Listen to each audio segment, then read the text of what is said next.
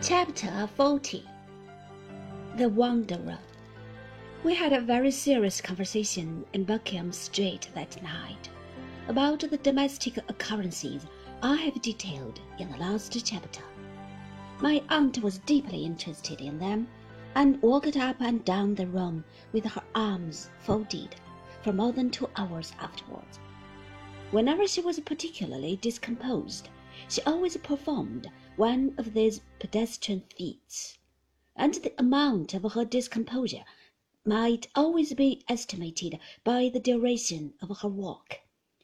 On this occasion, she was so much disturbed in mind as to find it necessary to open the bedroom door and make a course for herself, comprising the full extent of the two rooms from wall to wall, and while Mr. Dick and I sat quietly by the fire, she kept passing in and out along this measured track, at an unchanging pace, with the regularity of a clock pendulum.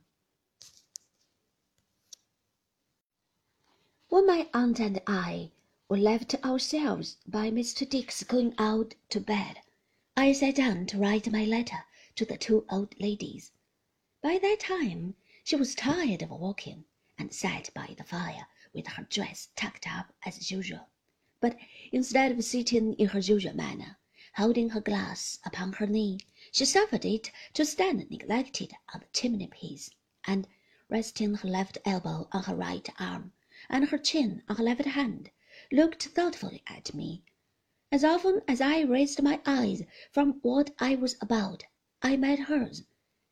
I'm in the loveliest of tempers, my dear, she would assure me with a nod, but I'm fidgeted and sorry.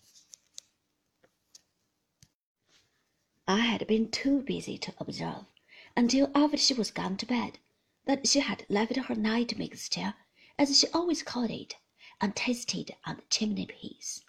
She came to her door with even more than her usual affection of manner when I knocked to acquaint her with this discovery, but only said, I have not the heart to take it, Trot, to-night, and shook her head and went in again.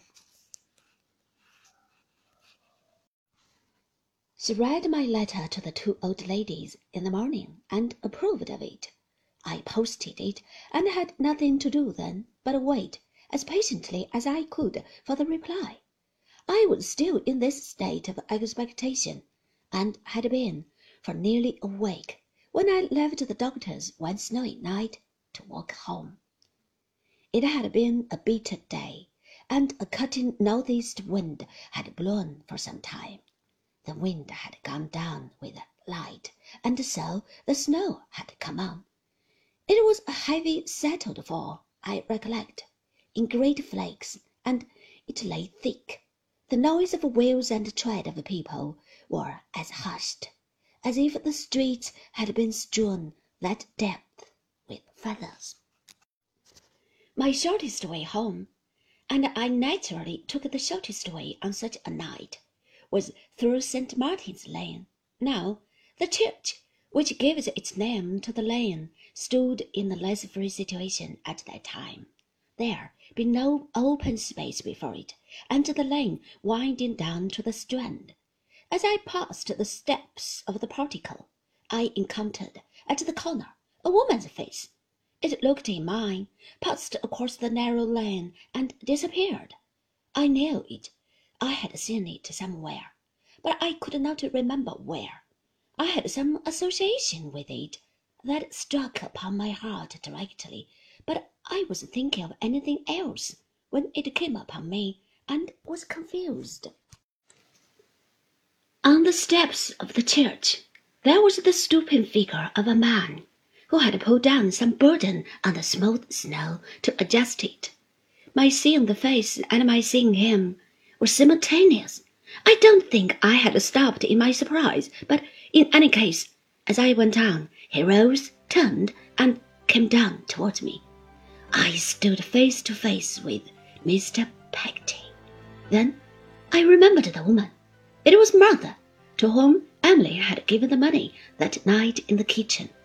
Mother and Dell side by side with whom he would not have seen his dear niece, Ham had told me, for all the treasures wrecked in the sea.